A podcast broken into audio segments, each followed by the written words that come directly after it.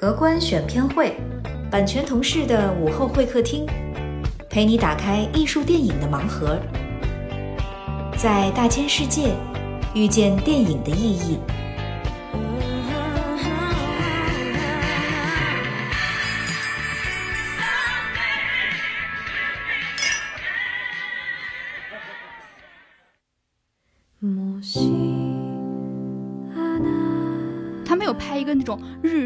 热血能想到结尾的糖水电影，它是一种抽离去戏剧化、热血化，这不就是当代日本电影的走向？我走入普通的生活，与大家一道流入海中。嗯，越来越多的电影当中会看到手语或者呃聋人文化的部分。站在一个更宏观的角度，可能是觉得疫情时代大家在思考语言的意义、交流的意义，和像三宅唱导演在这个电影里面提到的无法化解的孤独。对，还是一个好事儿，因为至少你讨论的人越来越多了。你要说他们是不是真的在消费聋人群体，怎么样啊？还是有这样的嫌疑的。对，有嫌疑的。为什么中国的手语至今为止还在研究起不探索统一、探索这样的阶段？就是因为很长一段时间大家都禁止手语的这个。变成了某种地下的交流。对嗯嗯美国 Gallaudet 大学一个聋人大学之前的一个校长还是一谁，他讲的一句话就是：聋人除了听之外，可以做任何事情。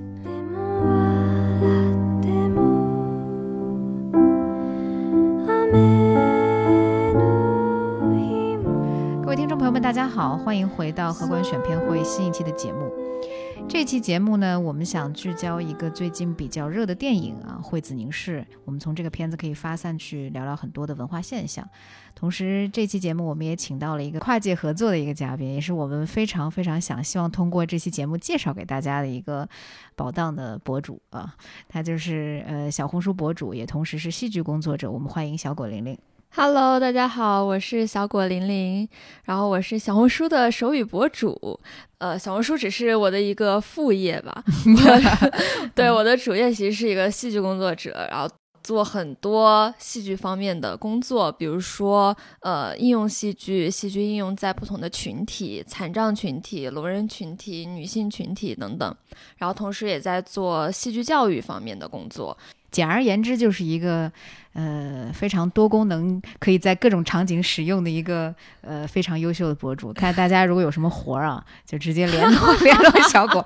通过小果的小红书可以找到啊。对，欢迎私，信。我们也是通过小红书才了解到这样的宝藏博主，而且之前今天即将在这个荷官选片会这期节目，呃，发出一些可爱的声音和想法的这个，我们两个人都是小果的粉丝，呃、从之前的时候就关注到这个博主，然后最近看完电影之后就觉得，哎，特别合适，可以特别合适。这期节目来 来聊一聊，迫不及待发出声音的我啊们欢迎惠子宁是这部电影的中国后援会会长，也是 荷官编辑部的成员马蒂邦同学。嗯，我来吧，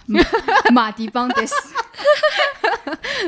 对这部电影确实是刨去各种各样的意义吧。首先，它是一部特别值得观赏的电影，也是我们荷官印象非常惊喜的看到饱受大家喜欢的一部佳片。嗯，这部电影其实基本的信息可能很多影迷都如数家珍吧。嗯、它是由丹宅唱导演的，继他的《你的鸟儿会唱歌》之后，又一部呃颠覆大家对视听和电影的这个定义的一部佳作。呃，这部电影在日本上映之后呢，呃，也被《寻报》杂志评为了这个当年的十佳电影的榜首。岸井雪乃通过这部电影得到了最佳女主角的这个称号。然后三宅唱呢，也是终于凭借这部电影啊，在日本这个或者说国际影坛吧，扬眉吐气，呃，得到了他呃应有的这个名声啊。然后这部电影其实讲的也是一个比较小众的故事，呃，因为它聚焦一个叫做。惠子的聋人拳手，这个拳手呢，他平时的主业其实是在一个呃酒店做清洁工，但是他的业余时间成为了一名职业的拳手。在他第一次通过职业拳击这个事儿获得了一次胜利之后，嗯，即将要去准备他第二次比赛的阶段，这个阶段发生了一些呃围绕他的生活以及他生活当中的人的一些故事。他会发现，他不仅仅在追求梦想的道路上，呃，遇到了一些难以化解的孤独，但是他也意识到了自己对于身边人的意义，尤其是一直给他呃力量支持的拳击教练，以及呃或许有一些质疑他职业拳手梦想的母亲，还有在他他生活中会添一些麻烦，但其实给了他很多精神支柱。他的弟，他他的弟弟，其实是一个非常温暖人心的电影。而这个电影当中，我们会注意到，嗯，除了。聚焦于一个普通人的人人生生活状态，呃，能把这个事儿好好的跟大家讲清楚之外，而且这个职业拳手他的身份也是比较特殊的，因为他是一个听障人士，所以从这个电影当中可以发散出很多可以讨论的文化现象，呃，关于听人也好，关于听障人士也好，关于日本电影也好，所以今天我们非常非常希望想通过这样一个跨界的。交流，呃，来带给大家一些新的视野和声音。其实也是想抛砖引玉，问小果一个问题，就是看完这个影片之后，第一感受是什么？嗯，呃，我觉得可以用一个画面来形容，就是给我感觉是像。一滴水，它从空中，然后慢慢慢慢落进一个大海，然后可能它在落的过程中是一个非常缓慢的一个高速镜头的这种过程，然后突然落进大海的时候，它激起了非常大的涟漪，这种感觉，尤其是它最后那个镜头，就是他的拳拳击场上那个对手，然后过来找他，其实发现他其实也是一个工地上的工人，那个镜头的时候就觉得突然哇，这个电影就立刻就是。敞开了的那个感觉，其实一开始还是很集中在惠子这个人身上。对对，小果太会说了，果真是果真是搞这个戏剧专业的，能通过一个画面来形容这个电影的感受，确实是这样。因为最后这个结结局这个场景，其实如果它没有出现的时候，你可能对电影的理解没有达到一个高度。嗯，但是当同样作为也是生活在底层的一个女性，对惠子报以了嗯拳手和拳手之间的尊重。这种谢谢我们能够打一场好的比赛，谢谢你。哇，这个结局确实是很能够升华、给人力量的一个一个感受。是的，而且会感觉这个片子它虽然它选择了一个聋人拳手这样子的一个故事，但是它也。并不是说完全就在说龙人怎么怎么样，龙人怎么怎么样。他其实呃讨论了很多，因为他放在了疫情时代嘛，这个疫情下人们的整个生活、人们的状态是怎么样的一种，我觉得其实是有一种失语的感觉。对，就是每个人会因为有了隔离，有了什么会更加孤独。大叫发出那种啊哈哈那样子的声音，但是其实你发不出来，你只能张一张嘴，这样就是有这种感觉。确实是这个电影反映出来，好像大家在呃当下这个比较困难的时期，好像每个人都是惠子这样的角色，嗯，就是都会有和社会或者和周围的环境无法用语言沟通的这么一个处境在。迪邦作为后援会会长，有什么想跟大家聊聊的吗？因为这个片子其实，在编辑部里面已经。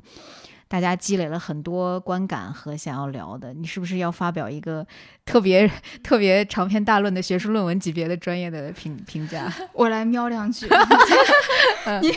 太高看我了。嗯，这个片子就是，其实这是我第二次看三宅唱的片子。嗯，其实吧，大家在惠子之前都看过《你的鸟儿会唱歌》，但是我没看过。是吗？对，我看的是他。跟奈飞一起拍的那个《咒怨前传》，咒怨对啊，然后我就想，他很会选配乐啊。虽然那个片子拍的挺一般的，但是 你看，他就像这一部一样，也是特别会用声音。是，就是当我看。那个电视剧的时候，他一出那个背景音乐，我就会害怕，我就像巴甫洛夫的狗，是这样。嗯嗯嗯。所以这部片子它在那个声音上的感，就是你用电脑看，对你用优酷看，你一定要戴耳机，因为它的声音做的非常的好，更不用说你去电影节看或你去资料馆看，那绝对的。就是我觉得三宅唱在这个片子里面，他的手法。很古典，包括他用，不管是他用胶片还是他的调度，都很古典。然后，并且他不跟《百元之恋》这种也是以女性拳击手为主的这种，他没有拍一个那种日式热血能想到结尾的糖水电影，它是一种抽离去戏剧化，还有那种热血化。这不就是当代日本电影的走向？我走，我走入普通的生活，与大家一道流入海中。嗯嗯，他其实三宅唱这个导演本身他就很专长去描述一种状态和感受，就是很多导演可能在这个呃过程当中就损失了一些原味，但是三宅唱能够完全把普通人的生活的就是方方面面的那种，你进入到这个电影之后，你就觉得你通感了那种，嗯就像你的鸟儿会唱歌，可能是。嗯大家会比较喜闻乐见去讨论的三宅上的作品嘛，在这个之后就觉得，呃可能看惠子凝视，你就觉得他好像又进步了，又好像对电影的理解更深刻了一些。他好厉害，他好厉害，真的，就是你看电影嗯寻报的时候，还有包括各种采访的时候，你会觉得他是一个特别实在的人，然后他的实在其实是贯穿到他的影片之中的，但是他的。影像表达能力又比他的语言表达能力强很多。嗯那个寻宝他领奖的时候特别搞笑，就是提供一些场外信息。就是嗯，哎呀，谢谢大家，呃，哎呀，我领奖了，哎，特别特别高兴，嗯感谢这个电影院的每一位，嗯你们都辛苦了，差不多就是这样。包括其实其他演员也是，就是我觉得惠子这一 part 在那个电影寻宝领奖的。那个环节，除了三浦友和比较能说会道之外，他跟岸井雪乃，我觉得是不是就是已经被这部电影就是同化了？对，就是都得变成了不善言辞的人。嗯实在，然后少言寡语。确实是因为这个女演员，她在这个电影当中能够呈现出一种接近素人的质感。嗯其实她是非常专业的，有过很多优秀代表作的新生代女演员。但是你在这个片子当中，你会觉得她就是惠子本人。对，这可能也是是三宅唱调教演员的能力出色，嗯再加上可能本身作为角色来讲，要进行很多的肢体训练。三影呃，岸井雪乃确实这个过程当中也付出了很多。就我觉得这个优秀的作品，就是从人物、从视听方面，它能每一个方面都能让你觉得近乎完美，就这种很少见。有时候你会发现有一些片子它是某一个方面很长很长项，嗯但在这个电影当中，就是整个从故事啊到剧作，再到人物，呃，再到这个视听语言，它完全都互相也不抢锋芒，但是相互帮助。嗯我觉得这个片子真的很难得。而嗯且他，我感觉他把聋人文化的很多东西，就是润物细无声的穿插在里面去讲。因为比如说，像有人说，如果找我去拍一个跟聋人文化相关的电影，我会觉得哇，有太多的信息想要讲了，嗯有太嗯多的方面想要说了，就该你该怎么把它穿在一个电影里面？就我觉得导演做的非常好，嗯就是他在很多很小的细节上，他都做得非常精巧，而且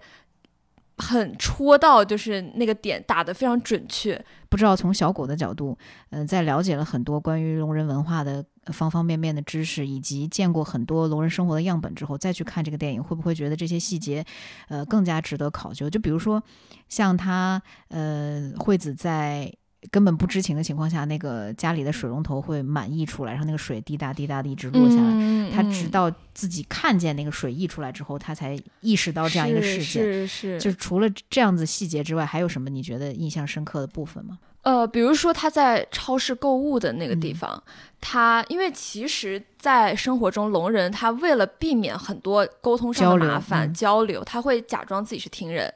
对，因为像你购物这个基本流程大家都知道嘛，你付款他会问你你是拿自己袋子装呀，还是他要给你个袋子啊？然后你说啊，我用我自己的袋子装，然后装了拿了就走嘛。就一般这个流程大家心里都知道，所以也不必多说什么。但是你看购物的那个环节，他就导演设计了一个小插曲，是那个店员一直给他推销说要办卡什么优惠券什么什么东西，他就打破了日常流程这种东西。然后惠子就还是掏出了他的那个购物袋，然后他就想还是想假装说自己听人，我知道哎我要掏购物袋了，嗯结果他还在那里推销卡，然后就出现了这个沟通上的这种呃错误，所以这是聋人生活会很常见的一个事情。然后还比如说呃警察的那段戏，就警察就过来问他说你怎么了？你怎么一个人在这儿？对那一段，然后真的看的特别难过，我不知道为什么，就真的是油然而生了一种难过的感受。是的，就是而且你看最后那个警察旁边那个小警察就拍拍他说：“哎，走了走了走了”，就很不耐烦。就是很多时候就是听人在尝试跟聋人沟通，然后无果之后，他们就会流露出这样子的一个神情。嗯嗯而且你看那个警察，他也没有想任何别的办法，比如说我打字，然后我让你写，他就是一直放慢的，或者声音放大在说，对还是那你还是在说啊？就是是有时候你看到啊这种场景，你会觉得。呃，真的不是每一个人都能做到设身处地的去想，就哪怕你已经告诉他我耳朵听不见，但他还是就反应不过来，或者说是他没有这个没有这个灵敏的想要转换思维的能力，我觉得是。我记得我经常跟大家讲的一件事情就是。说起来非常可笑，但是所有听人都犯过的一个问题是，当你知道对方是聋人之后，你开始超大声的对他说话，就是你我这样讲出来，你都会觉得很可笑，但是你会下意识的做这个举动。嗯，对，或者说是嘴特别部的这个，慢的唇语，把嘴部的动作变得很夸张，可是这个根本就没有帮到对方嗯，就是读唇反而聋人读不出来了。当你的嘴部变形之后，嗯，对，这就是电影里面讲，还有包括它其实呈现了很多聋人跟听人交流的方式，比如说在拳击馆他们会手写。对，就是书面的一个交流，然后还有就是读唇，那个老馆长跟他跟惠子交流的时候，惠子就一直在看着他的嘴巴，对，是读唇的一个交流。然后还有就是手语交流啦，这个就科技进步了之后，他们会用 A P P 那个语音转文字去交流。他去到那个新的那个拳击馆的时候，那个人就用 iPad 要跟他交流。在试图打一些根本让人看不懂的手语之后，最后付诸了科技。我觉得这个可能也是现代生活的某种便利吧。但比较可惜的是，就这个电影呈现出来的，尤其是疫情时代，加上口罩这个东西的存在，嗯，好像本身就哪怕不说聋人吧，就是听人跟听人的交流都在受阻隔的时候，它更加嗯加深了本身作为人和个体来讲的某种无法化解的孤独。这个可能也是片子反映出来的，不管是听人还是聋人都能共情的一个部分。嗯，真的有难以沟通的时刻，语言也不管用，手语也不管用，但是我们就是可能就只有情绪跟情绪的交流吧。就嗯，我印象深刻的嗯部分，其实也是对于嗯聋人文化好奇的部分嘛。就是这个片子当中，它有一部分，呃，尤其是惠子和自己的弟弟在交流的时候是有字幕卡的，就嗯像那个。呃，默片一样，会上一个他们在说的某一段话，尤尤其那个那个对白，可能也是呃主要在帮助这个电影的主题嘛。嗯但是有一部分它是没有翻译的，嗯，就是你作为听人而言，就像看另外一个语言的人在交流，就像好像他们坐在那儿在说法语，或者他们在那儿说什么希伯来语之类的，只不过是一一群伙伴在用手语热切的交流聊天。那个场景其实很有的，有的观众会好奇嘛，说，哎，为什么你们片方在做字幕的时候没有把这段字幕加上？我说，人家本来就没有字幕，就是一个呃导演想要去着重体会的，让大家去体会的段落。嗯，我觉得对，首先就是导演想让听人观众有一种共情吧。就是聋人他们平常看听人聊天的时候就是这个样子，就你看大家笑得很开心，然后你也不知道大家在笑什么，然后他你看他们就是通过他们的动作，我们可能知道他们在看手相啊还是在干什么，就包括像我们听人聊天，聋人看我们也是可能通过我们的肢体动作可能理解到一点，但是又不知道我们到底在干嘛，就是想让我们获得这样子一种共情。嗯然后另外就是可以发现。这一段的色调啊，整个其实跟整个片子是不一样的，它会更明亮一些，特别明亮。对，所以这里我感觉是专门独属于惠子的一个时刻。她在这个地方，她是她是会大笑的，然后他是很放松的，然后不像电影其他的时刻，他一直处于一个比较压抑啊或者孤独啊这样子的一个状态。所以导演删掉了所有听人文化可能的入侵，嗯然后完全就是把这个时刻给了惠子。嗯，我觉得这嗯是这也是他的一个用意吧，觉得。而且我就聊这个，突然想起来他们在呃酒店里面工作的场景，就好像是另外一个呃听障人士，还是或者是听人，他们在交流，呃，在跟然后他用手语说，在在用手语说话，然后聊的也挺热切的。对呃然后另外一个呃他的同事。很很明显是一个不懂手语，也跟惠子关系没有那么亲近的一个同事，他就在这个场景当中有有点尴尬，不知道如何自处。那个场景我觉得挺诙谐的，其实，对嗯，就是可能对于听人来说，如果我们处在相同的场景当中，也会有相同的那种气氛，微妙的气氛。嗯，就一般这种场景，因为电影当中处理是惠子最后她主主动迈出了一步，去跟这个同事进行一些业务上的交流，教他怎么掖被子呀、掖那个床嗯单什么的。但是现实生活当中会不会出现这样的场景？就是我们在这个过程当中听人是需要更加主动，还是说其实大家就尊重彼此的这个 boundary，尊重彼此的边界也好？其实像呃，我作为听人，我在去融入聋人的圈子的时候，因为一些工作需要啊什么的，包括我自己兴趣使然，我会经常跟聋人群体打交道。然后像这个感受特别强烈的是在英国，我去英国之后，因为英国的聋人文化非常的繁荣昌盛，嗯然后他们非常以自己的聋人身份感到骄傲。哦，对，所以说，呃，当听人想要去融入的时候，其实是更为困难的。对反过来了，对，嗯因为他们会觉得，除非你手语打得特别好，不然的话，你就把手语学好了再过来跟我讲话。哦，对他们会有这样子的一种感觉。所以说，当听人和聋人在进行这种文化上的交融啊、融入的时候，其实会发生很多很多的冲突。嗯，对，所以它其实也是，我觉得是一种很更好的趋势，就是需要让听人感受到这样子的冲击。对，这也是聋人文化崛起的这种对力量的这种感觉，就是必经的一个阶段。嗯。对，小果讲这段的时候，明显肢体上面就进行了一些很大的动作，确实这个聊起来好像确实跟东亚的氛围不太一样。呃，我就单说中国吧，因为每一个国家的发展进程都不太一样。嗯中国呃龙人文化的发展其实近几年才刚刚兴起，所以它还是处于一个不断进步、嗯不断学习的这样一个阶段，还没有到欧美、英国他们这样子这些国家非常。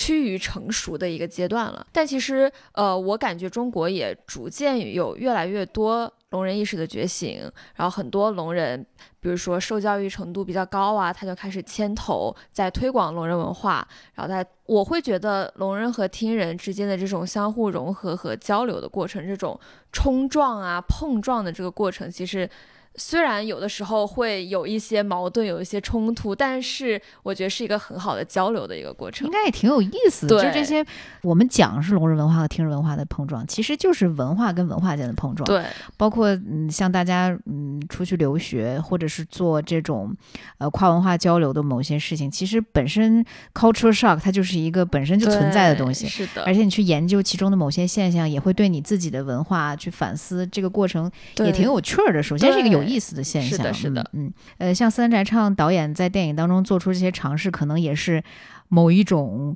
聋人化兴起的标志，或者说是他在主流社会当中被听人看见的某一种呃很好的现象吧。包括这个电影当中，其实也有别的一些细节嘛，呃，我们可以看到，作为岸井雪乃呃这样一个听人演员，他去呈现这个呃聋人角色的时候，会有一些手语的部分。嗯，小果觉得他手语完成的怎么样？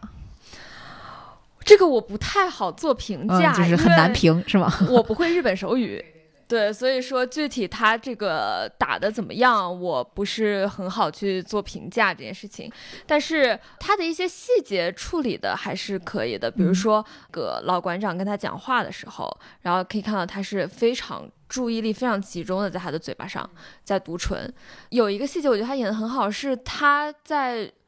路上撞到了一个路人，然后那个路人的东西散散了一地，然后他就他就噔噔噔就往前走，仓皇而对，跑跑掉了那种，嗯逃跑那种感觉，我觉得他那个细节抓的特别好。嗯嗯嗯，而且包括那个。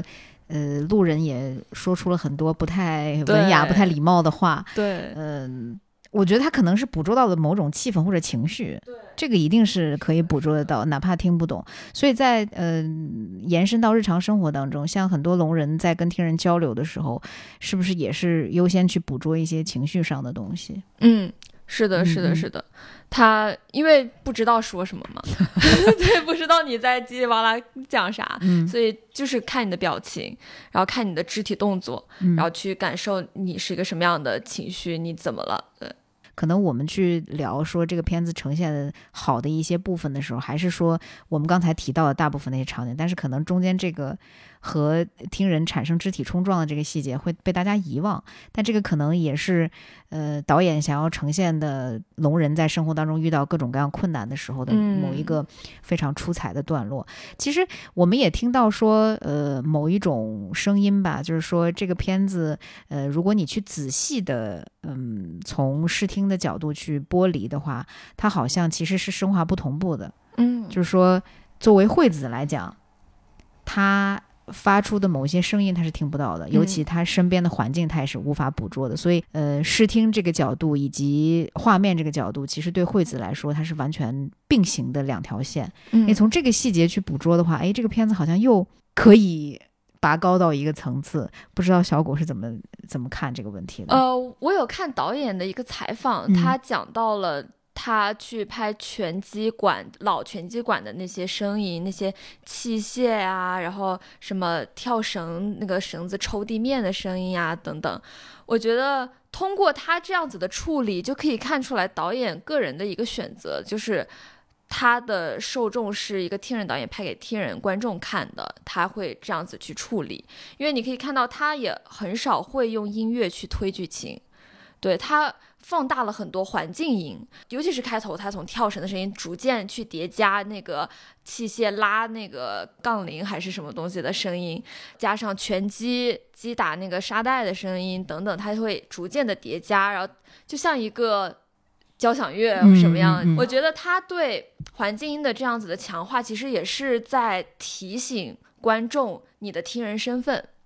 对，就是。呃，让让大家感受到听人和聋人之间的这种差异性，因为其实我们自己在生活中，如果就像我们平常你没有接触过聋人的话，你是不会意识到自己是个听人的，就是不会对自己的这样这样一个听人身份是有认知的，包括你也不会注意到这个环境音到底有些啥，你就 很习惯就是这样了。对，所以他通过强化这些环境音，就是。告诉听人观众你是听人，包括他那个没有字幕的那个处理，也是为听人观众处理的，因为他是听人导演，他这样子去拍其实是，呃，我觉得是很好的，也是，呃，只有听人导演会这样拍。如果你换成了一个聋人导演，他可能就不会这样子对声音进行这样的处理了。所以其实我也会好奇，如果是聋人导演去拍这样一个电影，他会怎么处理？对哦，对，哎，这个也是一个挺好奇的部分。现在，呃，据小果所知，是不是在艺术行业也有一些活跃着的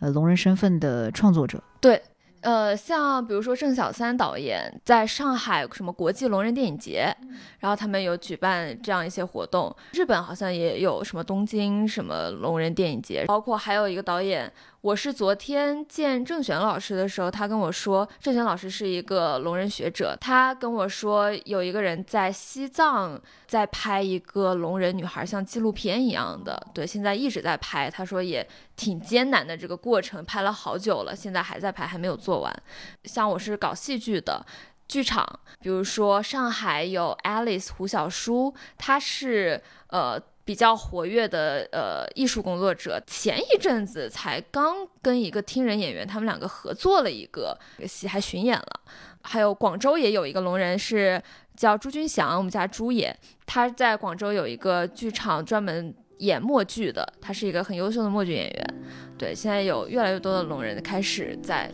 做这些电影啊、戏剧啊这一类的创作了。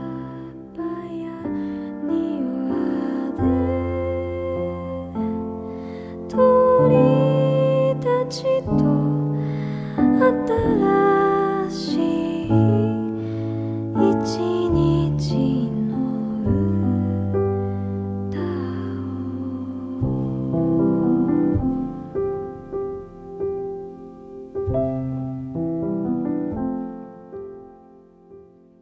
实我很好奇一个问题，但是我觉得这个问题可能提出来会稍显有一些愚蠢。但是你觉得《惠子凝视》这个电影，如果给就是聋人观众去观看的话，会是一个什么样的体验？呃，我觉得他会损失很多导演的。良苦用心，或者是他本身想要达成的某种交流。嗯，那聋人观众的话，其实就是看这样一个故事，嗯然后包括他会很奇怪没有字幕的那一段，对他不会立刻意识到哦，这是导演要说听人聋人之间这个交流障碍什么，他就会觉得怎么没有字幕，怎么没翻译了？聊到这儿，我想起了曾经有过的观影体验。我我忘了当时是在什么样的环境下看什么样的片子了，但是有一次，嗯、我印象很深刻，是在电影院里坐着一群聋人观众，嗯他们在边看的时候边打手语，嗯就是你能你能听到那个手语的声音，其实手语是有声音的嘛，对，呃，可能很多听人的就作为听人的时候，他是忽视这一点，就是嗯其实手语是有一些声音的。是的，就是在看电影的过程当中，呃，作为聋人观众，具体是一个什么样的过程或者体验？就是我们抛抛开这个片子来讲，普及层面的去聊这个事儿的话，聋人是怎么看电影的？他其实就是需要有字幕嘛。嗯，就对除了字幕之之外呢？就是其实和大家看电影是一样的，哦只是说他们没有，他们一旦跟旁边的人一说话了，就会错过情节。对，因为好像对对对，因为手语交流是一个你必须要手和眼睛同步的，它不像我们好像悄悄话可以不看对对方的。哦，是这样子的，对，而且你看到国外一些，比如说网飞他们拍的一些东西，呃，他们其实出的作品的那个字幕啊，嗯。是很聋人友好的。对对对，我我我想起来是他会他会讲说现在环境发生了什么样的声音，如果呃画外没有在画面内出现的一些动作，他会在那个对，他会有字幕里面会写出来。嗯，，对，现在但是中国是没有这样子小括号的。就我觉得惠子凝视是不是也可以加一个这个，然后这个部分就说呃水流的声音什么的声音，这个好像哎对做到了之后，这个片子是不是就聋人友好了？，对，嗯。哎，如果能达成这样的观影，我觉得还是挺有挺有必要的。你好厉对害！因为我之前看过一篇文章说，只有中国的，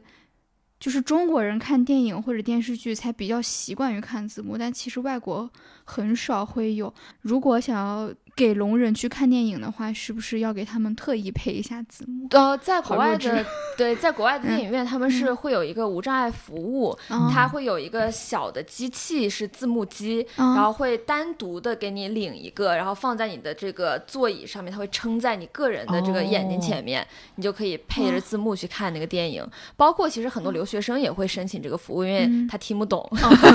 我懂，所以他也会要一个字幕来看。所以在国外是这样会配的。像中国就是聋人去看电影之前，每次都会去确认有没有配字幕。之前我有聋人朋友，他就真的遇到过他看电影结果没有字幕的这个场景。对，其实你说到留学生的这个角度，好像我之前也听说过某一些呃剧院的场所是也是在国外，在欧洲嘛，嗯是会配某种眼镜儿，啊，是有眼镜儿上底部它是会有字幕对的。有这种眼镜儿，我觉得还是科技改变生活。对，真的是是。现在除了像呃跟聋人交流的时候有这种 A P P 之外，呃小果所知的还有没有别的什么辅助的？现在其实也有人发明了眼镜，嗯但是有聋人测评觉得还是不太好使。啊，还是有一些问题，所以说还是在不断的跟进吧。包括呃，其实有很多这种呃说是无障碍服务，比如说手机啊什么一些呃这种电子产品啊，他们想做无障碍，但很多人没有真的了解聋人群体需要什么，然后他们就凭着自己的臆想在做，所以做出来的东西也并没有真的无障碍。我也听郑璇老师，他也经常会说，你要做无障碍，你至少得请一个聋人当你的顾问吧。对，但很多人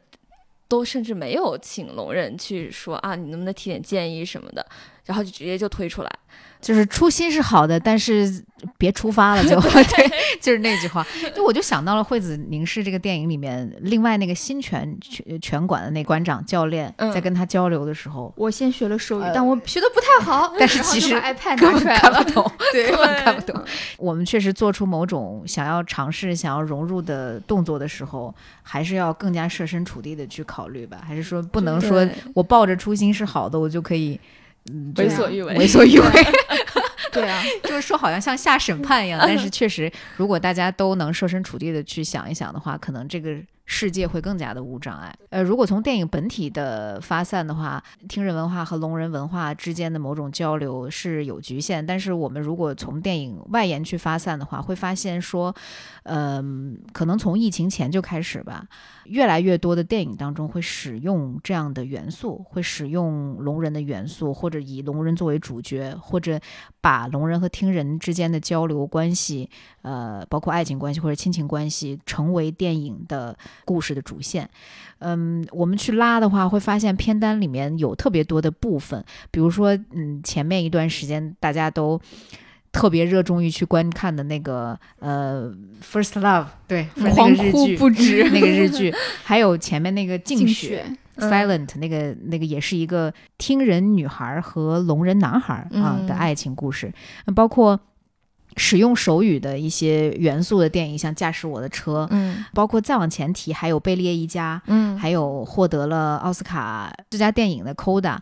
嗯，越来越多的电影当中会看到手语或者呃龙人文化的部分。站在一个更宏观的角度，可能是觉得疫情时代大家在思考语言的。意义、交流的意义和像三宅唱导演在这个电影里面提到的无法化解的孤独，可以可以解释这种风潮。但是，呃，如果从小果你的角度去看看这些作品的产生，嗯，是不是会有一些独到的角度去解读这个现象？呃，首先这个现象就是非常好，嗯对嗯 至少呃，不管他拍出来的作品好坏吧，至少嗯开始有人关注，开始有人讨论了。嗯而且，呃，其实现在也有一些朋友会来找我说想拍这样的电影，想让我当编剧啊，或想让我给点建议啊什么的。然后从他们的口中，他们都是听人，他们可能完全没有接触过聋人，没有接触过手语这样这样子的听人。我会觉得他们会认为这是一个很好的卖点。小众群体、小众文化，然后又是残障人士，然后这种东西很可能投电影节是一个很好的嗯手段，嗯嗯或者是你想当商业片去拍去卖，它可能也是一个很好的手段。对，对，还是一个好事儿，因为至少你讨论的人越来越多了，在这样子的讨论，然后创作等等这样过程中，才会出现好的作品。嗯，但嗯你要说他们是不是真的在消费聋人群体怎么样啊？就我感觉 大部分还是还是有这样的嫌疑的。对有嫌疑的，因为也也可能他们自己都没有意识到他们在消费聋人群体，他们觉得自己做了一件挺好的事情啊，可能他们也确实说出发点是非常好的。嗯，说到这个最大的一个现象就是，你里面的聋人角色你不让聋人演员来演，就。嗯，对 对这就很对对。奇怪，虽然说这是一个看起来跟身份政治一样的那种。哎，你是不是太上纲上线了？但其嗯实最开始的时候，如果不上纲上线，那到后面大家就没有空间了。对是，是的。嗯然后我也会跟一些制制片人他们去聊这件事情，我就说你为什么你不打算找聋人演员来演？一基本上我收到了两个两种答案吧。第一个是他们觉得，难找这种演员。呃，他们觉得聋人不会演戏。没有专业的演员，不是科班出身的，需要调调教他啊什么的，怎么怎么样，很麻烦，没有经受过专业的训练，他们不愿意找聋人。然后还有另一种说法是觉得沟通效率特别低，嗯，然后没有办法沟通。但是我们逐一来分析啊，你说聋人没有专业演员这一条，就是你说中西北电毕业出来的那些人，他们的演技有好多专业吗 对，有多专业？危险发言。虽然我自己是中戏出来的，所以这个话就只能小果你来说，我们就不行。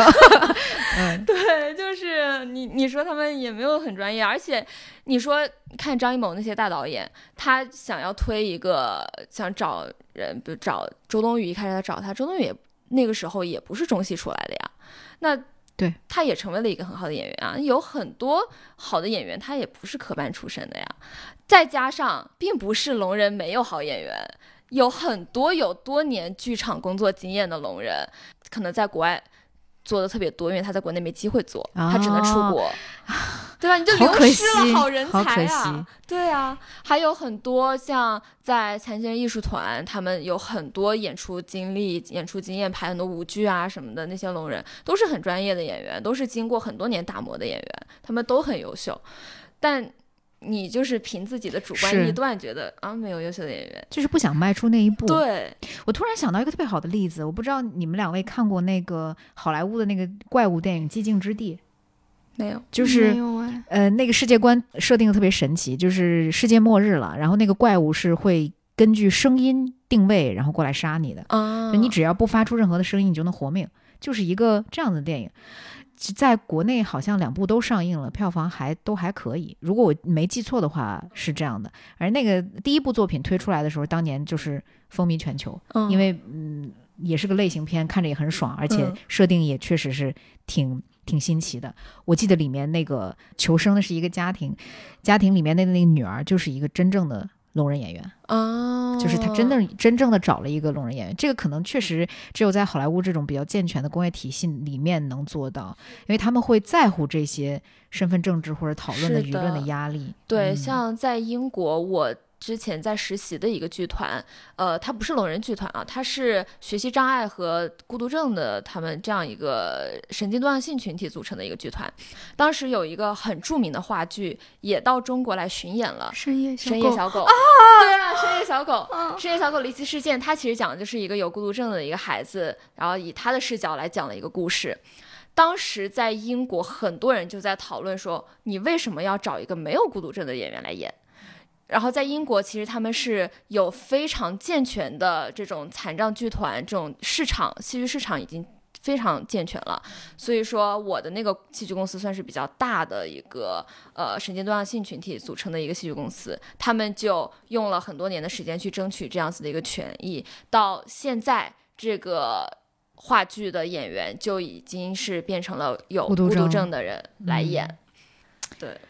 还是得抗争。我真的有点那个了。对还是得抗争。嗯，这个我觉得可能是三宅导演在这个电影当中唯一不足的地方，胆子很大，就可以这样说。但是确实，如果说呃东亚的这个聋人文化再蔚然兴起，或者再跟嗯听人文化再做更多的融合之后，会出现这样的产物。我觉得，我我不知道小谷看今年的春节档那个《满江红》了吗？我知道《满江江红》《满江红》里嗯面好像也有手语的元有手语对。因为，我我在思考这个问题，就是大家越来越多用手语元素或者呃聋人和听人的交流这方面的东西做呃这个艺术创作的一些元素的时候，我在想，可能有一方面的原因是因为这个东西对听人来说很新奇，用起来其实是一个手段，就是制造嗯戏剧冲突会比较好用。你我我制造了一个障碍之后，我如何通过呃剧作的手段和各种各样的方式去呈现。跨越障碍的这个过程，这可能在剧本的层面很好用的嗯很好用利器，对利器是这样。但是确实，我刚就想提问，是不是有消费的嫌疑？没没想到跟小伙想到一个一个地方去了。就聊回《满江红》这事儿，你觉得怎么看？我会觉得他稍微好一点的是，他的龙人角色的这个这个人设还是好的，因为我们反观。过去啊，大家一拍到残障，就会给他设立，要不就是你是一个很偏执的偏执狂，因为你的这个呃身体上的一些原因，嗯你这个人精神就不太正常，对，然后要不然就是他是一个呃被拯救的形象，嗯，呃要不然就是他突然变成了一个超级英雄，就永远不是一个正常人，反正啊对，嗯至少《满江红》的这个电影里面给了这个角色，他是有自己就就是自主性。对有自主性的一个角色，还是一个比较好的一个设定了。但是就是他也没有找聋人演员，就是工具。嗯呃，除了看文学作品、影视作品，再包括媒体这种宣传上面，也是总是会把它搞成一个身残志坚的形象。哎，去推广那种大家就是感动中国，然后这样的一个形象，对。但其实大家都是普通人，大家都在努力的生活而已。我记得我之前看那个 TED 演讲，有一个外国人，他是坐轮椅的轮椅使用者，然后他说他有一天。就什么事儿都没做，他就正常的上班下班上班下班。结果他突然收到了社区颁给他的一个奖状，说什么什么励志人物什么那那种奖状。他说：“你这是在干嘛？你在侮辱我吗？我我也没有做什么事情，对吧？你除非是啊，我发明了一个什么东西造福人类了，你可以颁给我这个奖状。我啥也没做，你就因为我坐轮椅，所以你给我颁一个奖状，这是什么意思？因为我坐轮椅还活得挺体面，对你就给我颁一个奖状，好好像这个事情是多么难完成，对我来说，这确实是一种侮辱。那其实这个角度想，惠子凝视确实是一个很好的打破这个。这个叫什么舆论怪圈的一个一个好的电影，确实是像他像小果刚说，他呈现的是人如何生活。我就是作为普通人，我也不是一个道德层面上多么完美的人，对我也没有更高。我我作为嗯这个聋人，我不想跟同事说话的时候，我也不想搭理他。这种这这个其实他呈现的确实是很真实的。对，而且嗯你看他电影里面就经常大家问说惠子你为什么要打拳？对吧？他其实给出来的答案也不是说有什么惨痛经历，大家对对都拍什么校园暴力啊，我要怎么样？他其实也不因为他说我就喜欢出拳的感觉。是，对嗯嗯。我觉得他这个点处理的也很好。聊聊回来又夸了三宅导演一波，确实是这个作品，呃，在各种层面上能够给我们很多的启发，但这种启发绝对不是说什么道德指导或者说精神力量的寻找，只不过它就是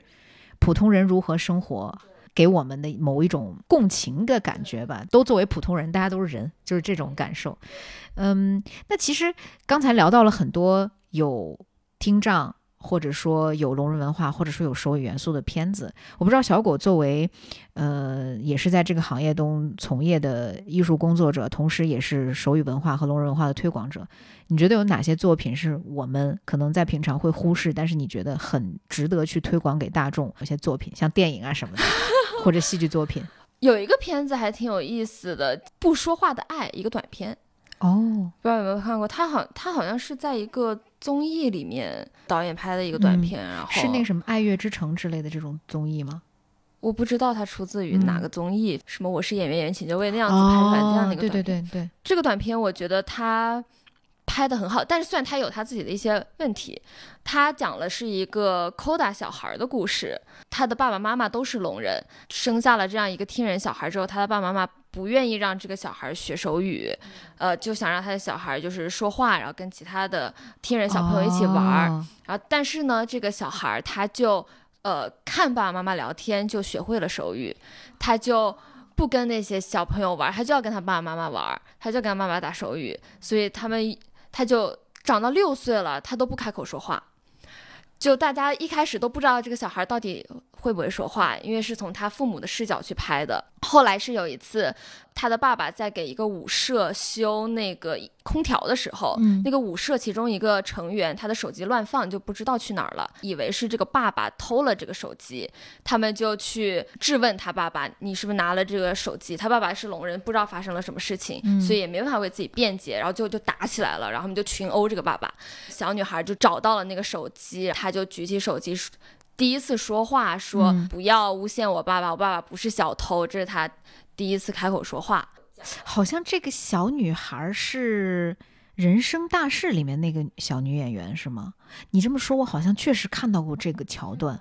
这个爸爸是好像还一个挺有名的女男演员演的，不是不是不是，是吗？这个他们这个戏就是用了聋人演员演的，这一对、哦这一对夫妻就是聋人演员。然后惠英红在里面演了一个角色，哦，演了另一个角色，那还不是主角。确那那这么看，确实是某一个综艺，大家会在 show note 当中找到这个片子的信息或者自己查一查。嗯，对就是他用了很多艺术手段在里面，包括什么手的影子啊，什么很多导演手法在里面。他也讲到了就是 Koda 呀、和他爸爸妈妈这样子的一个关系嘛。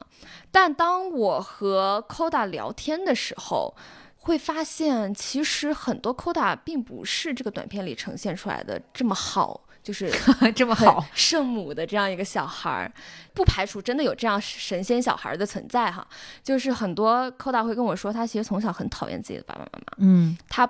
一旦爸爸妈妈开始打手语，他就会把他们手按下，因为他会觉得外面的人都看我们。我不想别人这样看我们，哦也不是说啊，我就对手语从小就非常感兴趣，觉得它很有意思，反而很抵触。，对，反而很抵触。嗯，他就不想跟这个沾上边，他就想我要选一个和这个完全没有关系的专业什么的。然后，呃，后来就是有的 Koda 还是从事了手语翻译的这个事情，但很多人并不是真真的说我热爱这一份事业，只是说我有这个条件，我可以做这样一份工作。他当时说，如果有一个 Koda 片子可以这样拍的话，我会非常共情。嗯，对，他是这样讲的。然后我最早看的一部片子其实是听说，是嗯，但是不是 爱情不是用听，而是哎，爱情不是用讲的，而是用听的，是是这个吗？是是这个对吧？是就是彭于晏那个吗，哎，是还是什么梦想和爱情？哎，忘忘了，反正是有一个京剧，他爸妈说什么？我的儿子很聪明，对指着那个很可爱。要不要跟他结婚？对，那个好像是很多华语圈的观众里面最早对于这个手手语语的电影的印象就我们这一代，对，那个电影拍的特别浪漫，你会觉得对，手语这个元素在里面运用的好像都比较次要了。它其实还是一部爱情片，对，而且到最后他俩不是都是听人吗？对，都是嗯听 对，瞎唱戏，只是因为女主的妹妹好像是聋人，她对姐姐好像姐姐姐姐，嗯嗯，陈妍希演的姐姐，嗯，对，结果还对着那个游泳池深情告白，就全被别人听见了。对当，时看就是又好笑又尴尬，就 什么时候上映？那个时候好像也没有大肆的去聊说其中反映的听人和聋人文化的事儿，好像还是局限于一个一个片子本身，爱情电影本对身。嗯，对，但是那个电影其实它还是展现了一些生活细节的，比如说陈妍希他们家里面，他家的闹钟，对闹钟是一还有那个满地跑的那个东西对对对，然后嗯还有他的那个门铃是灯，嗯，对它会闪那个灯，然后也有人摁，就是还是展现了一些生活细节在里面的。惠子里面好像也是这样，他那个闹钟是风扇，嗯，他那个门铃是它那个，对是闪的那个嗯门铃，闹钟是到点儿了之后，他家的风扇就开始吹他的头，啊就把他吹醒了、啊啊啊这个部分。哎，确实是，如果想要把呃身为聋人的这些早上起床困难症的人叫醒，好像有各种各样的方式。是对，嗯我记得我在英国的手语老师，他年纪比较大，然后他跟我们讲，他小的时候还没有像手机闹钟啊什么这种闹钟的时候，他们家就是摆了一个会满地跑的闹钟，一个很大的闹钟，就会他就放在他的枕边，所以他一跑一动，然后他就会撞在他的身上。现在还可以看到一些聋人他们的手机有那个短信来了，手电筒的那个部分会闪光，还是不知道等科技再进步一段时间，我们能看到还看到什么样的生活细节？现在就是已经到什么吹风扇吹头了，可能在以后 会有更加触发按钮，对。对 到一个水位，真的就是要亮灯或者是怎样，不然嗯。浴缸什么的也蛮危险的吧？你想，就是万一不小心滑进去，那听不到，嗯。不，就是它发不出声音，就会有危险，是是是，好可怕。就是其实你你这么想的话，危机存在在各种角落里面，嗯。但是好像这些导演，呃，都有一种比较温柔的方式去提醒，去去跟大家讲说，其实聋人生活有这样这样那样的困难。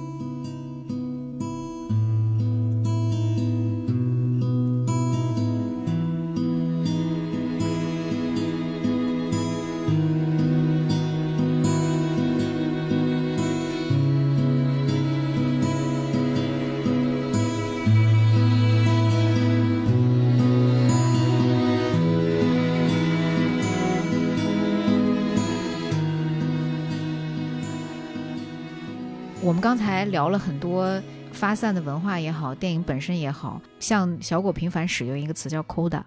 嗯，这个词可能对于很多听众来说，或者观众来说，对于很多普通人来说，它都比较陌生。其实，嗯，这期节目也有一个非常好的初衷，想要我们这个初衷是真的很好，也也没有瞎使劲儿。对，初衷是想把这些具体的概念再跟大家做一个科普。因为虽然说我们现在能接收到各种各样的信息，但是好像那些信息都比较片面，都比较碎片化。嗯，今天请到了小果这样的专家 来给我们再仔细的讲一讲，就是说聋人这个社群里面的种种的可能性，以及它呈现出来的很多呃我们不了解的概念，具体背后折射出是什么样的东西。嗯呃，首先就从称呼上来说，之前我们老说啊，你不要说聋哑人，不要说聋哑人，但是有的人就是不相信。但是现在国家正式出台了这个称呼上的规定，在冬奥会的时候，因为有冬残奥会嘛，所以他出台了一个文件，上面明确的写了称呼他们为聋人或者听障人士。不要称呼聋哑人这样子的称呼。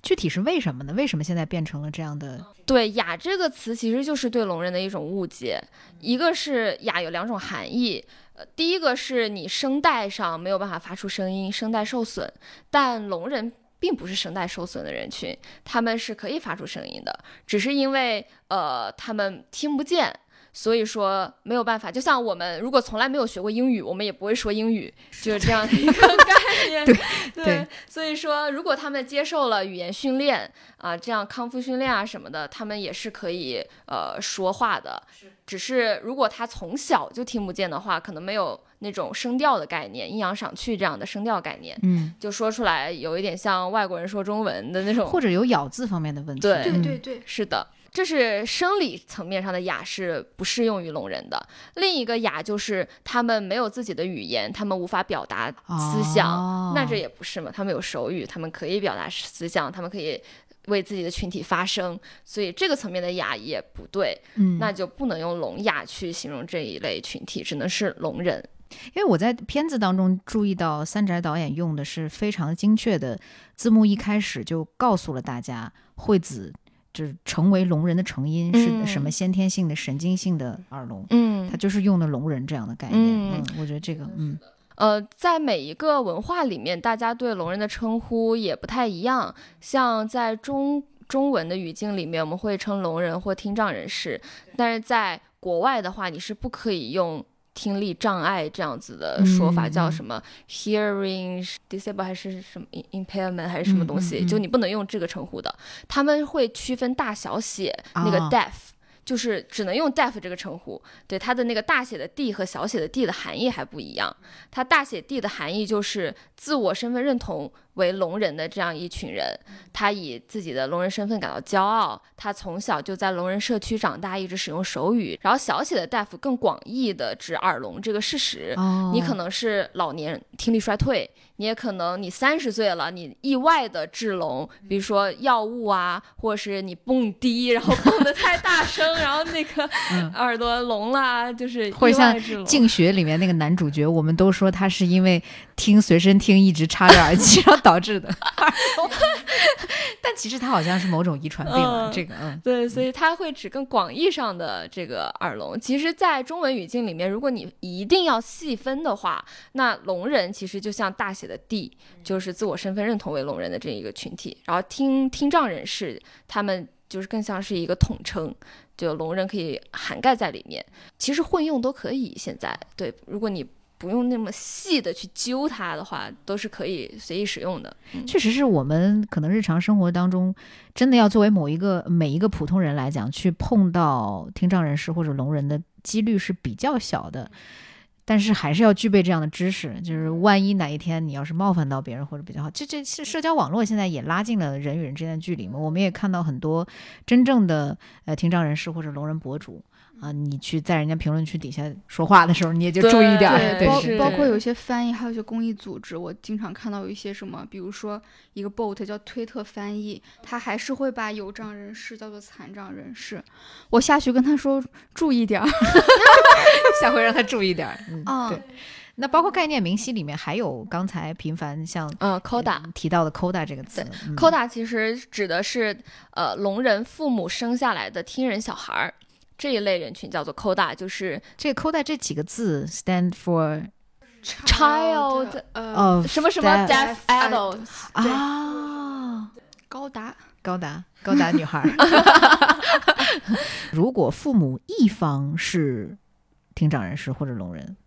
他还是 CODA 吗？还是说必须 规定说父母双方都是？还要看就是他的父母他们沟通用的是口语还是用的是手语？对，如果是都用口语的话，其实他就是一个完全听人环境下长大的一个听人小孩了。那这么讲的话，确实现在社会当中，大部分的呃听障人士还会去和与与自己处境相同的人谈恋爱、组建家庭。这其实也是一个你很难去在短时间内改变的事实吧？嗯嗯。我小红书也会收到很多人的私信，就会有一些聋人的女孩过来。问我 怎么和听人谈恋爱是吗？就没有，他就说他遇到了他的你就是她的听人男朋友在追求她的时候，就跟她说我会为了你学习手语，怎么怎么样。结果真的谈上恋爱之后，她就不学了，就真完呃，蛋。那个，她哎，就问我怎么办呀？嗯，就 圈分。分呗，还能怎么办确实是，同样作为聋人的两个人的话，在这方面大家理解彼此的处境，而且沟通起来也没有那么麻烦。那那这个可能呃，作为小果来讲，也是自己推广聋人或者手语文化的某一种初衷吧，应该是。嗯，因为现在聋人他就业会比之前好很多，所以各行各业你都有可能会遇到聋人了。因为我记得我自己在没有学手语之前，我很害怕遇到聋人的。哦，对，我会觉得怎么办？你不知道跟他怎么对你怎么沟通，就是我就觉得这手足无措，这该怎么办？但是我就想就跟大家说，手语没有那么难，对，嗯然后聋人也没有那么可怕。可怕。对，那还是提到手语这事儿，还是有一些看起来也挺愚蠢的问题啊。一个是呃，像我们刚才聊惠子那个部分，日本手语，中国的听障人士或者中国的聋人是看不懂的，这个是为什么呢？是因为呃，手语和口语其实是同一个这种大的一个概念。口语有多少种？有很多很多很多。手语就有多少种手语就有多少种，嗯有很多很多不一样。所以它是跟呃这个环境内或者这个一片地域内使用的这个主要语言是挂钩的，是吗？呃，它跟当地的文化是挂钩的，但和当地的有声语言是不挂钩的。这个世界还没有互通的时候，手语和口语就已经产生了，所以它是完完全全根植于当地文化所生发出来的一个语言。当世界互通了之后，那大家有了交流，可能各国的手语有的会比较像。啊，有的有了一些借鉴啊，可能也跟殖民历史有关啊。就比如说，呃，中国和美国的手语在有一些地方是词对词汇上嗯是有点像的。然后像英国、日本和法国，他们的手语有一些地方是有点像的，但也不完全一样。对，因为都是根植于你当地文化生发出来的一个语言。那就像我嗯刚才聊天的时候聊到说那个《水形物语》，《水形物语》那个女主角不是一个聋人，还是说不愿意说话？我给忘了这个事儿。《水形物语水形物语》，反正那个女主角是使用手语作为呃主要的交流方式的这么一个女主角，她拿手语骂人，就是那个 fuck you 那个可以是某一是每一个字母一个字母一个字母拼出来的。嗯，嗯，这个是不是呃英语国家手语的一个逻辑，就是其实是跟着读音或者字母走的？呃，不是，呃，它呃确实在英语国家里面会用到很多呃字母拼音，但是大部分他们还是不建议去用，因为手手语是一个非常视觉性的语言，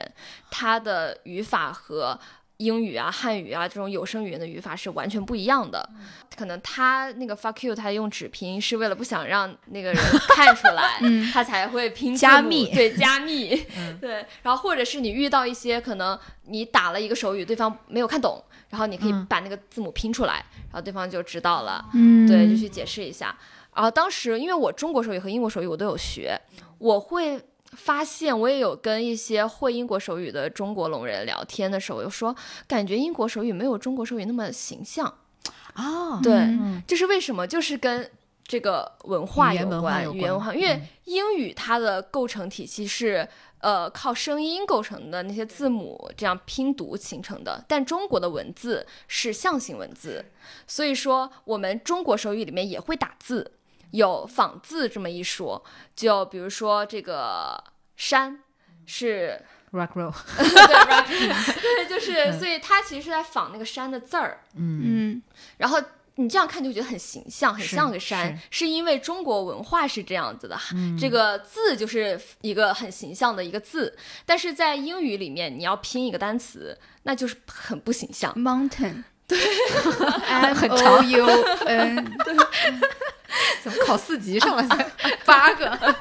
对，所以有的时候会觉得他很不形象，就是跟他的文化是有关系的，而不是说他依附于英语存在，他也不是依依附于这个英英语口语的存在。对，那那惠子这个电影当中有没有注意到你你你看到一些还挺有意思的手语表达？嗯我看不懂。确实就有点难懂，我我试图跟着学，但是太快了那个速度。你看中嗯文的哥哥跟那个日文的哥哥就不一样。都就是日文的哥哥是伸出中指是吧？对对对。而且我跟那个 Silent 那个日日剧学静学，他说里面。呃，那个日语词汇，日语手语里面的布丁就是，嗯，左手手掌托起来，然后右手自然的下垂，五个指头扎在这个手掌上，然后晃一晃，啊，就是这样是布丁。他们取布丁。就是这样子嗯，就是这样子，然后上面有一个孔，摁一下这样晃出来。对，所以说其实有的时候手语其实很利于跨国交流，哦是因为呃，虽然我们说每一个国家的手语都不一样，但是基本上会有百分之十到百分之二十是比较相似的，就是在生活上非常生活场景上的一些描述上，比如说呃“宝宝”这个词。基本上大家都是一个抱着婴抱着婴儿的这个动作，对，就是大家一看就能看得懂。所以说我之前有一有一个聋人跟我说，他去俄罗斯，他带着他的聋人爸爸妈妈一起去俄罗斯玩的时候，他就跟当地一个俄罗斯聋人就聊起来了。好厉害呀、好厉害所！以说，就是有的时候他其实更方便于跨国交流，虽然说。不能完全看懂，但是你靠演，因为聋人很会演，对。对，不要再说聋人不会演戏了。就是可会演了。我我想起来之前，嗯、最开始出去留学的某一个段子，就是，呃，这个学生一句外语不会讲，但是进到超市里面，就是成功的买到了被子，因为他就给那个店员呃睡觉，就是把手放在啊、呃这个这个脸的脸旁边脸的旁边，然后同时做了一个拉被子的动作，啊我要睡觉，我买被子，然后就买到了被子。对，其实我觉得这个是手语的一大长处。对，我觉得可可能能也推广手语文化的某一个利处，就是我们学手语不仅仅是为了跟聋人朋友进行交流，其实它本身就是一个很有意思的文化。那就像你为什么要学日语，不仅是为了了解，呃，看动漫的时候能听懂，就是因为这个文化本身它很有吸引力。手语这个事儿你掌握了之后，也能打开，就像你学现代舞一样，打开你对肢体的某种理解，打开你对文化的某种认识。其实像我们平常对我们的手指是没有感知的，但是你在学手语的过程中，你会不断的使用你的手指。你手语手指就会更灵活。对，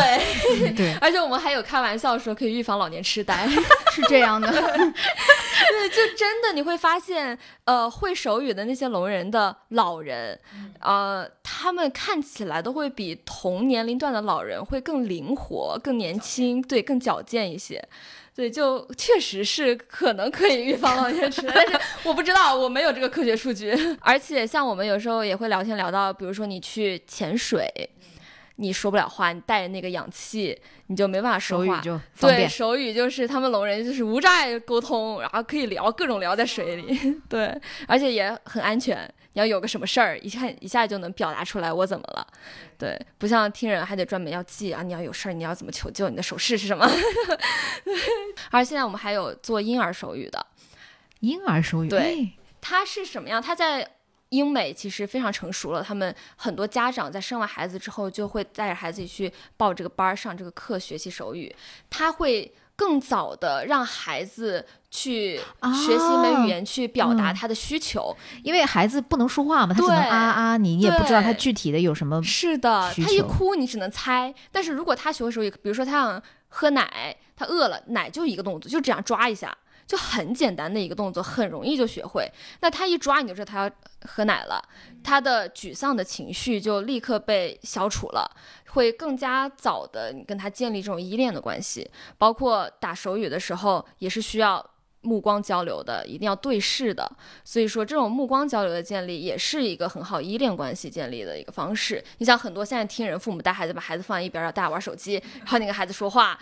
也没有什么目光交流。对，其实手语可以，嗯，给我们的生活提供另外一种就是调味剂或者观察视角或者便利吧。其实我觉得还想到一个有意思的现象，就是呃，说回惠子这个电影本身，它提供了某一种嗯嗯小的家庭样本或者是小的社会样本，就是惠子作为一个聋人，他跟周围的他的家人。或者说他的朋友、拳馆教练这些职业上对他有帮助的人进行呃互动和交流的某一种模式，就其实是你能看到惠子虽然是作为一个聋人，他也有自己无法化解的部分，但是听人也有这方面的困扰，就是也有自己生活的难处啊，大家都挺难的。然后惠子可能最开始的时候，她也没有意识到自己能给身边的人带来很大的呃改变，或者说是身边人的支支支柱这种，呃，后来会逐渐的感受到自己对身边人的积极的影响和身边人对他投入的某种呃情感上的关照，他在逐渐的认识到这个事儿。我觉得这个作为很小的社会样本或者家庭样本，其实也很值得探讨。就是不知道现实生活当中的听人。或者说跟聋人的小家庭，就这个想法还很模糊，但是我觉得可以去聊，我们可以去聊聊这方面的事儿。对，我觉得电影里面它其实呈现了非常美好的一面。对，就是 这个词。对，因为你看他跟那个拳馆老板的关系，拳馆老板。不会手语，根本不会手语，但是他们俩会建立非常深的情感联系，所以就是说，呃，这个东西和你这个语言其实没有特别大的关系，还是一个真心换真心的这么一个过程。真诚是必杀技。对，真诚，嗯是的，而且他的那个家庭状况也还算可以，因为他有一个呃那个弟弟。可以跟他手语交流，他弟弟是听人，然后还能跟他用手语非常顺畅的去沟通。其实我觉得这是非常幸运的一件事情了。嗯嗯，因为我会，我也收到过很多聋人的私信，包括在日常交流中、聊天中，他们就很多人跟我反映说没有办法跟自己的父母交流，因为父母是听人，不愿意学手语。中国很大一部分聋人，他的父母都是听人。然后可能就是小的时候药物治聋啊什么的，所以说，呃，他的父母就逼他一定要说话，一定要说话。像我的手语老师是杜英玲，他也跟我讲过，他在很小的时候，他们学校的老师是禁止他们聋人学生打手语的，就一打手语就会就是说你不可以这样，所以他们打手语都是偷偷打，所以他的手语也是偷偷学，跟他的师哥师姐这样偷偷学来的。然后他的家长也是。呃，家长和老师全部都是口语中心主义，就是一定要说话。嗯嗯，这就是聋人成长起来为什么中国的手语至今为止还在研究、起步、统一、探索这样的阶段，就是因为很长一段时间大家都禁止手语的这个，变成了某种地下的交流。对，嗯，我觉得电影里面。在可能在日本这个国家会更好一点，对，所以他们建立起来的这关系还算是比较好的。然后还哦，还让我想到了一个我们会称作餐桌综合症，这是是聋人群体里面的一个说法，叫做呃，因为在大家庭里面。比如说过年呀、聚会啊什么的，餐桌上全是听人，你的亲戚全是听人，可能就你一个聋人小孩，你坐在那儿，然后大家现在已经开始紧张了。对，大家说说笑笑，然后可能有的啊亲戚被催婚，他很痛苦什么的，这些聋人都没有办法参与。可能一开始还想说啊你们在说什么，你我想知道，但是到后面慢慢的他也就不参与了，就自己吃饭就就干饭人就好了，然后就形成了这样的餐餐桌综合症。你刚才讲到这个听人父母不愿意学手语或者逼迫孩子学就是说话这件事儿，我觉得其实这个可能跟中国父母的某一种逻辑是非常自洽，就是让孩子要有。要寄寄生于这个社会，要要标准。对我，我已经作为一个这个这个有有障碍的人，我要在现实生活生活中，我要活下去，我要在这个社会当中立足，我就必须得跟大家一样，配合大家，就是很害怕自己的孩子因为身份的特殊而受到不不公正的待遇或者排挤之类的。其实某一种出发点好像也是好的，但是其实造成的。嗯，我们可能我们这一代的聋人群体或者听障人士有很大的心理创伤。是的，而且其实就是这整个社会也没有给家长这样的信心，说我的孩子以后可以有一个很好的未来。对，就是看不到未来的感觉。就像对很多盲人来说，就是去盲人按摩馆做推拿；听障人士或者聋人来讲，好像也没有什么很好的职业样本。是的，基本上就是什么咖啡馆、餐厅，然后外卖骑手这样。肢体障碍就是在家别出来了，就是这样子啊，是这样，是这样，对，就是为什么可能有一些呃海外旅居经验的呃华人会觉得我们在街上碰到呃身体有障碍的这些普通人的几率会很大，哎，我们是不是中国就没有残疾人或怎么样？其实根本不是，就是大家因为没有足够的样本。所以大家都在家里不出门，是这样的嗯，包括现在我接触到很多在主流学校上课的什么聋人孩子呀、啊、孤独症孩子呀、学习障碍孩子呀什么的，就很多小朋友他们自己的情绪管理、生活自理都还没有学好呢。就被迫被扔到那个，环境里面就扔到那个。环境里面，还要考高分儿，他的父母还要给他补课，你还要跟他社交，对，头痛。还要交朋友，对，就要交朋友。对，就是嗯你连最基本自己的情绪管理都没有做好做到位，这种介入干干预训练都没有去做到位，你就把它扔进去，这怎么办？就是而且你放到主流学校，主流学校的老师也没见过这些孩子，他从小就算他是师范出来的，他也没学过特殊教育，老师都吓哭了。就因为我妈妈是在学校工作的，她就经常跟我讲，就是老那些年轻的老师完全束手无策，根本不知道怎么办。就你面对一个这么复杂的孩子，他身上有各种各样的问题，你确实作为教育者没有经验的时候，很容易抓瞎。这个也，哎呀，也是一个很对，然后。家长又不愿意送到特殊学校，觉得送到特殊教育学校，他的孩子就完了。我们今天还在，我们有一个特教老师的群，然后那个有一个特教老师就在刷小红书的时候，就看到了一个评论，一个家长就是说，有人问他说，你怎么不把孩子送到特殊学校？他说送去就完了，他的人生就毁了。就是大家对特殊学校还是这样子的一个看法。不过现在也确实是特殊教育没有做得非常完善，除了大城市北上广深这样的大城市可能做得好一点，像很多小地方，你知道有一些特殊教育学校招老师招聋人学生的老师的时候不考老师手语。所以招进来一些老师，有的手语我的烂爆了，然后他就跟学生大眼瞪小眼。我记得有一个特教老师，他跟我说，他们有一个一年级的班级，那个老师一一点儿手语都不会，完全不会手语，他就写板书给一年级的小孩上课。你说一年级小孩能识几个字儿，完全看不懂板书，就大眼瞪小眼，老师就上了他的课就走了，也不管学生到底听没听得懂，然后就拿这份工资就走了，然后学校也不管，就是这样。而且是不是这种特殊学校，其实一般的收费都不便宜？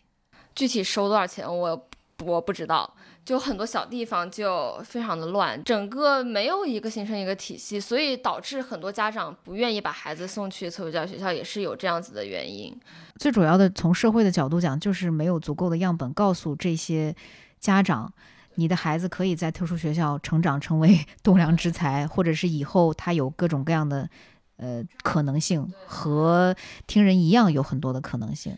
我觉得可能从这个层面来讲，惠子这个电影就是一种很积极的印象吧。就是其实它也是一个真人真事改编的。嗯，惠子这个原型本身就是一个聋人女拳击手，聋人女拳击手，而且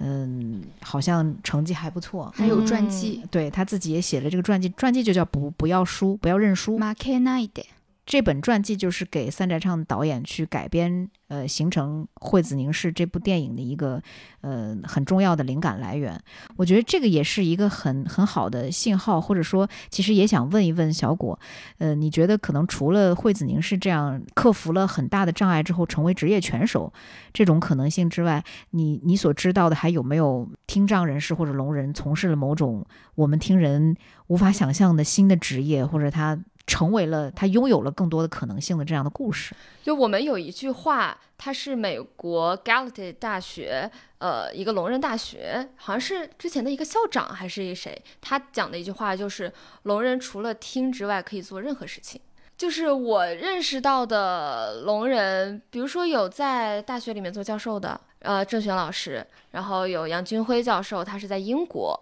当英国大学的教授。我还认识一个朋友，他应该叫什么？他应该是开了一个公司吧，还是什么？嗯他还进了什么福布斯什么三十岁什么排行榜的那个，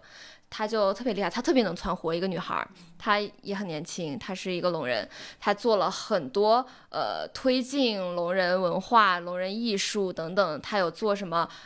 绘本，聋人小孩的绘本，然后也有做呃聋人戏剧，然后做中英和英国合作，然后一起做工作坊，做什么文化交流什么，还开了一个在上海做了 DAWA 的艺术节，是无障碍艺术节，然后邀请到了就是国内外很多优秀的这种残障的艺术家。一起过来做，还他还做了什么残障女性艺术家的展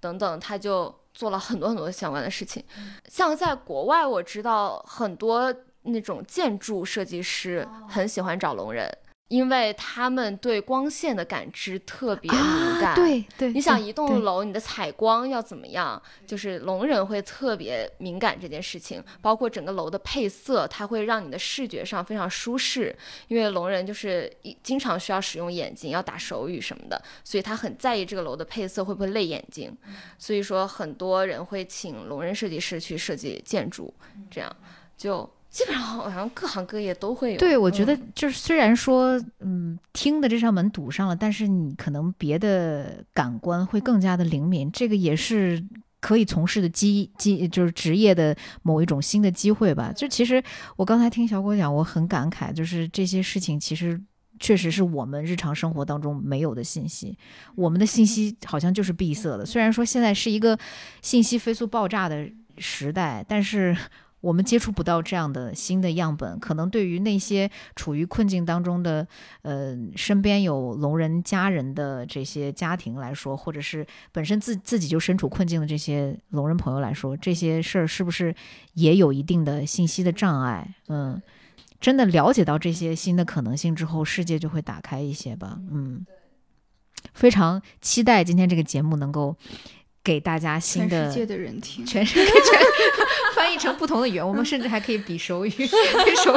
对，呃，刚才我们也聊了，说手语这个事儿，呃，作为文化交流的一个工具，呃，普及到普通人的生活当中有种种的可能性。但是想听小果聊聊手语这个事儿，具体，嗯，在推广之后，我们作为。跟聋人或者跟听障人士没有任何接触的普通人来说，学了手语到底有什么好处？就是呃，我在小红书上会呃，可能每个月。也是看我的时间，然后会有呃零基础的手语工作坊，就不仅仅是教大家一些手语词汇啊、手语语法呀什么的，然后更多的也是在呃很系统的讲一下聋人文化是什么样的，手语文化是什么样，并且还会给大家分享手语和戏剧有什么样的关系，手语和诗歌有什么样的关系，我们可以怎么把手语进行艺术化的表达等等。对，都会，而且非常的便宜，只要五十九块钱一个人。就 是老马同志是是是是这个课的学，你有什么就是心得想跟大家分享吗？就是从这个课当中收获到的一些东西。首先，改变一下自己的那种见人中心主义的一些想法吧。见人是是健康之人的缩写，健全之人。吓我一跳，怎么就骂自己是 健人？健全之人，嗯，对，就是。这个世界不只有健全人，所谓的身体健全的人，其实大家心灵都是残缺的。你多学点东西，你的心灵就会变得开阔。这是首先第一。第二就是我那个我有鼠标手，嗯，学手语的话，你可以锻炼一下你的，让你的手指更加的灵活。嗯，我交给我的母亲，我的母亲也不再玩数独了。她之前特别怕老年痴呆，就是在玩数独，玩了两本。然后现在其实年纪大了，眼睛也不太好，你就学这个吧。对，就是也预防各种各样的疾病，比如说关节啦，这个眼睛，这个眼睛啦，这个手啦，这个腱鞘炎啦，都可以。那上这个课是是什么？是是惠子凝视这个电影促使的吗？我不知道。哦，在惠子凝视的促使之下，不仅不仅学了手语，然后检查完心脏，然后还在拳击馆。交钱了，真的，真的，哇！那你你即将成为下一个惠子职业女拳击手，不搞电影了，也给你带来了职业的新方向。我我是真的认真的，希望大家学一下或者了解一下，不要不要就觉得这个世界已经对完已经完美无缺了。我又想起那个北京地铁，你们有没有注意到，就是它关它那个灯。闪烁的时候，它提醒你门要关了，但是它是边闪烁边关门。就假如我是一个聋人，我要跑进去的时候，其实这这对于我来说很危险。还有之前我记得网友嘲笑过一个透明的口罩，说那是为什么会有这种设计？对，说是就是语言也很尖酸刻薄，我就不在播客上面说了。但是其实那，是为了方便聋人读唇的。确实是我我们非常希望促成这样的交流，就是哪怕其实出发点是一个电影，但是其实可以到达的角落是你根本无法提前去预设的。这个其实也非常希望大家在生活当中能够去，就是打开自己的视野，呃，看到更多的东西，通过一个文化产品能看到一群人。啊，通过一个一个电影能结识到另外一种新的文化，这个其实是最好不过的事情。嗯，尤其是刚过了疫情时代嘛，我们都尝尝惯了这个封闭之苦，尝惯了孤独之苦。这个时候，呃，重新的把自己的心灵去打开，接纳一些新的东西，才会给未来的人生一些新的调味吧。嗯，对我之前有在呃小学做过师资培训，是。在分享一些我跟孤独症、学习障碍的孩子一起工作的时候一些经历，因为主流学校的老师没有这样子的东西教给他们，他们也不太清楚。当时我就在说，虽然说把一个可能孤独症的小孩直接扔到这个主流学校，这个做法有待商榷。但是既然这件事情已经发生了，我们不妨把它作为一个契机。你作为一个老师，你可以让这一代的孩子，给他们一个正确的残障理念，该如何跟这一群人相处。可能把这一颗小小的种子种在他们的心里之后，他们这一代人长大以后，或许就会有新的变化。是是。就是改变可能需要经过的年岁是不以年来计算的，它是肯定是要有一一代人一代的迭代，所以非常希望说下一代可能我们是九零后，等到零零后或者一零后、二零后的时候，惠子这样的电影已经不再像是一个另类的存在。或者说，我们今天推广的手语文化早都已经走遍，就是天下各样各种各样的家庭。我们非常期待这样的事情的发生。但愿这不是一个空想，也不是一个对于乌托邦的呼唤吧。但愿这是一个即将形成的未来的某种愿景。嗯。非常非常非常感谢今天小果能够做客我们的播客，我们确实今天聊得非常的尽兴，也希望大家能够去关注小果的小红书，小果玲玲啊，打一个广告，我们我和马老师都是 小果的粉丝，是广告吧，很厉害的人，对对对，谢谢，非常希望呃以后在各种各样新的场合能和小果碰面，呃哪怕是关于惠子的，也或者是关于更广泛的呃聋人文化和手语文化的活动，非常期望。以后，呃，有各种各样的新的机遇，通过电影去遇到新的伙伴，啊，很高兴今天能够被邀请过来分享这些事情。对，其实，呃，我接受过很多的采访，然后也做过一些播客。当时我还在跟郑璇老师聊天，说怎么才能让聋人文化、让手语出圈。对，所以其实也是需要。各行各业的人都参与进来出圈，然后让大家都能够接受看到。对，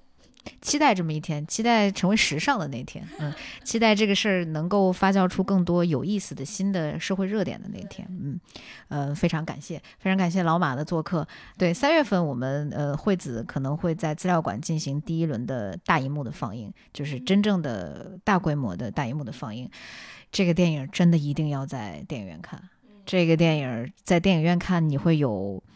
观与这个电脑观影截然不同的新的感受。对，嗯，三月份可以不看阿巴斯，但是要看惠子。我们也很期待说能够。带着惠子这个电影走到更多的城市去，这个也是我们接下来 Hugo 要努力的方向啊。别的地方的影迷大家可以尽情期待。确实，这个电影的大荧幕观影会带给你对于电影这个事儿的新的认知，我觉得毫不夸张，可以这样讲。所以，呃，同时也期望惠子这个电影能让更多人看见，然后带给带给更多人新的感动吧。非常非常非常开心，今天能有这样跨界的交流，嗯，也希望大家继续支持荷官选片会啊，我们以后 我们以后也会呃多多尝试这样有意思的策划，能给大家更多跨界的好玩的声音。那这期节目就到这里啦，我是 Flo，我是小果玲玲，我是马迪邦，大家下期再见，拜拜拜拜。是。